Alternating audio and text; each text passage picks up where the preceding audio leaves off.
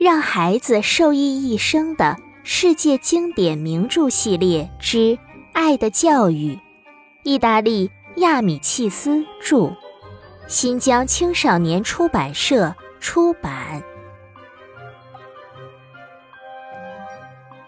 在上一章，夏天来了，大家都换上了漂亮的新衣服。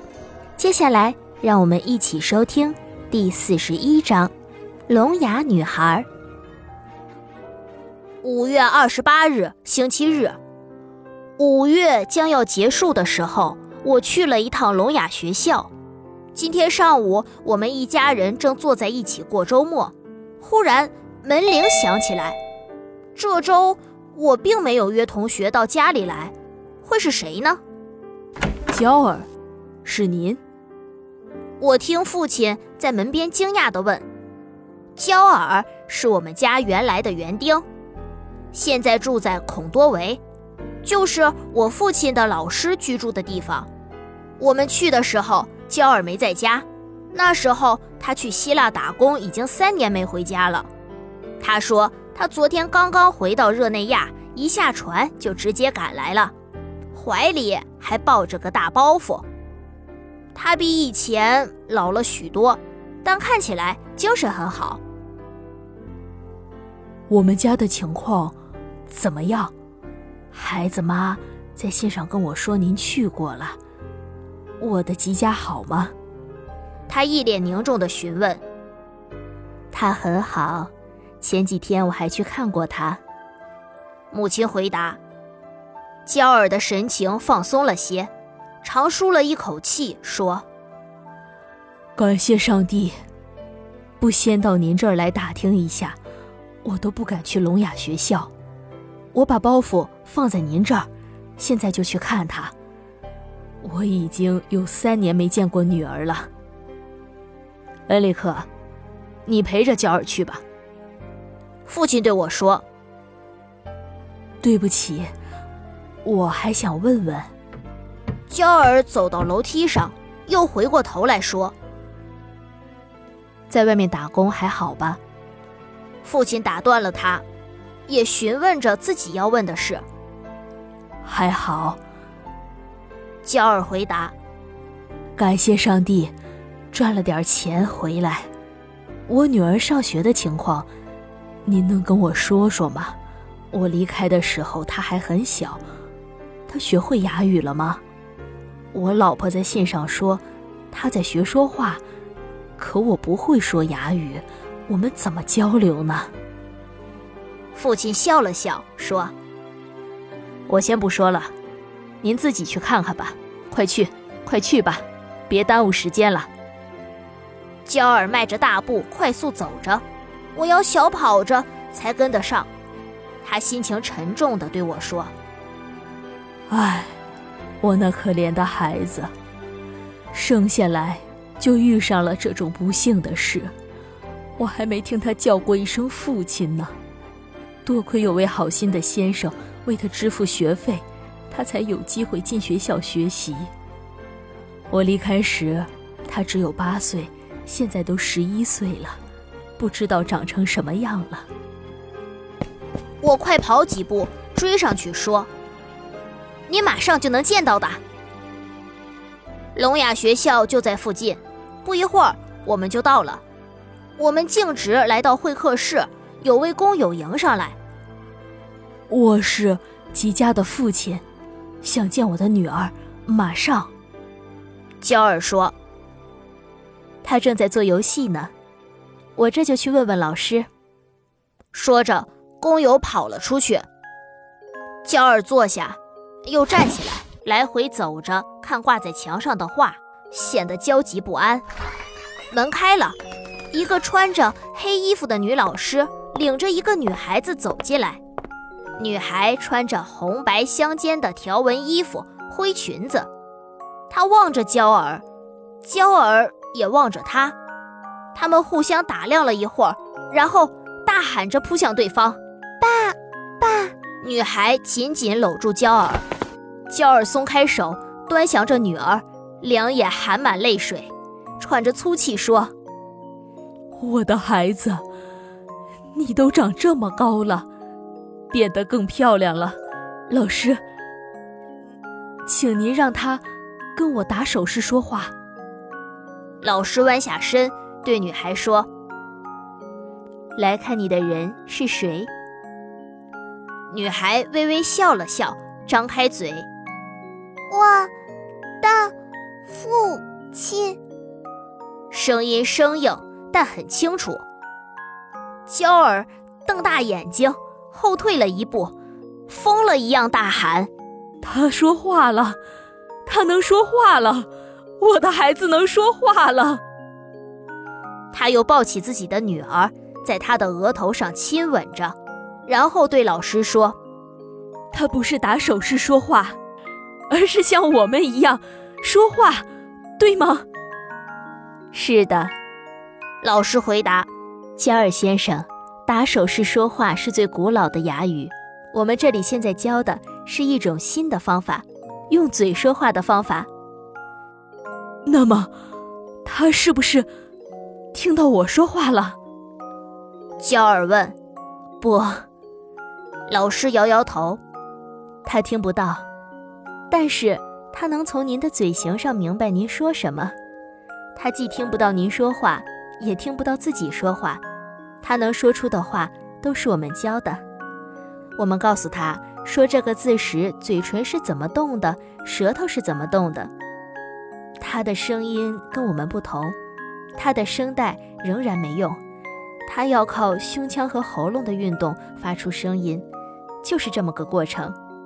他先看您的嘴型读唇语，然后用胸腔发出声音，这叫做腹语。娇儿没听明白，瞪大眼睛呆愣着。他凑到女儿的耳边问：“告诉我，吉佳，看到父亲高兴吗？”说完，他站起身来，等着女儿回答。女儿望着他，什么也没说。焦儿先生的心情忽然有些坏起来，好像很不安。先生，他没有看到您的嘴型。所以不知道您说了什么。现在，您对着他的脸再问一遍。老师说。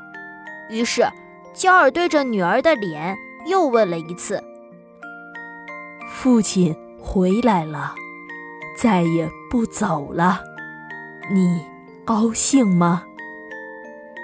他说话时，女儿专注地看着他的嘴唇，然后回答：“高兴。”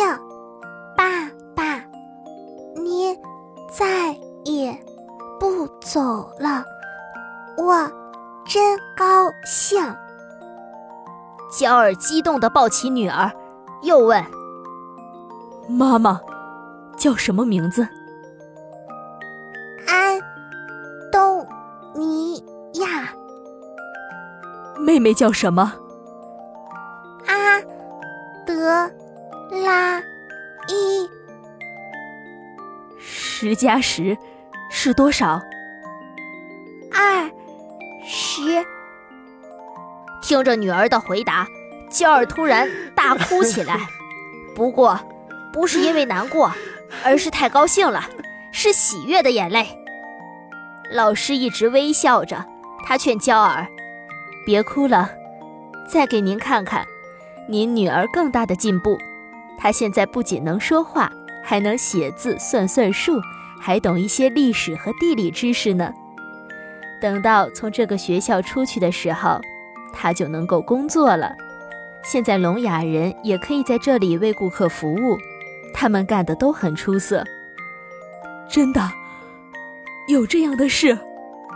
焦尔再一次惊呆了。老师转身对工友说。请您叫一个预备班的孩子过来。工友出去一会儿，就领着个八九岁的聋哑女孩回来了。这孩子正在学最基础的东西，现在我让他发“一”的音，请你仔细看，看他是怎么做的。说着，老师张开嘴，做出要说“一”的样子，并示意孩子也张开嘴。孩子照做了。发出了声音，但不是一，而是 o。不对，老师说，不是这个。然后老师抓起孩子的手，一只放在自己的喉咙上，另一只放在自己的胸前，又发了一次“一”的音。孩子用心感觉着，再次张开嘴，说出了“一”。接着，老师又教孩子发了 “c” 和 “d” 的音。这回焦尔明白了，他看着老师问：“你们就是这么耐心的，一点一点的教孩子们说话的吗？真是太高尚了！你们是天使。”我该用什么来报答您呢？老师微笑着摇摇头。我能跟我女儿待一会儿吗？焦尔说着，把女儿拉到一旁坐下，问这问那，并用双手拉着女儿的手，一直微笑着听女儿回答他的问话。过了一会儿，他问老师：“校长在吗？我要去向他表示感谢。”校长不在，不过还有一个人，您应该感谢，是一个比您女儿大一些的十七岁的女孩，她一直照顾您的女儿。我们这里每个小女孩都交给一个比她大一些的女孩照顾，她们像姐姐或母亲那样关爱着比自己小的孩子。这两年来，她每天早晨都帮您女儿穿衣服、梳头。教您女儿缝衣服，帮她整理东西。吉佳，告诉父亲，你在这个学校里的姐姐叫什么？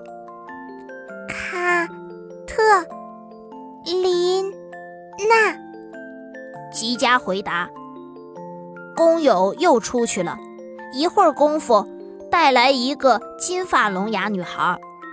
她穿着跟吉佳一样的红白条纹衣服和灰裙子，她走到门口停下了，很害羞的样子。吉佳跑过去拉住那女孩的手，领到父亲面前，说：“她就是卡特琳娜。好孩子，谢谢你，愿上帝保佑你，给你。”和你的家人一生幸福。焦尔伸出手想摸女孩的头，可又缩了回来。金发女孩微笑着，没有说话。她一直抚摸着吉佳的头，就像一位母亲。老师，今天我可以带女儿回去吗？回孔多维，让家人也看看他。明天就送回来。焦尔问老师，老师同意了。吉佳跑去换衣服。我已经三年没看到他了，没想到他都能说话了。回孔多维之前，我要带着他在都灵转转，让大家都看看他，听听他说话。嘿，今天真是个好日子。吉佳穿了件小风衣，戴着宽边帽子跑了回来。谢谢大家。娇儿拉着女儿的手走到门口。一再点头表示感谢。突然，他松开女儿的手，摸索着衣兜，激动地说：“虽然我是个穷人，但是我一定要留下点钱。”说着，他把一枚金币放到了桌上。“不用，不用，把钱拿回去，先生，我们不能收。您挣这钱太不容易了。”老师不容他推辞，就把金币塞回他的衣兜里了。娇儿又坚持了几次，老师都不肯收下那枚金币。娇儿只好摇摇头，用手朝老师和金发女孩飞了个吻，然后拉起女儿的手，冲出了屋门。我的女儿，我的小哑巴，我的小宝贝儿。他的嘴巴不停地动着，女儿也很兴奋，用她那粗粗的声音说道。多美的阳光！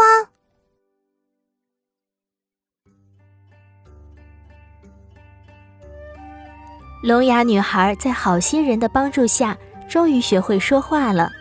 这个世界上还是有很多心地善良的好人的。接下来又会发生什么样的故事呢？让我们下一章继续吧。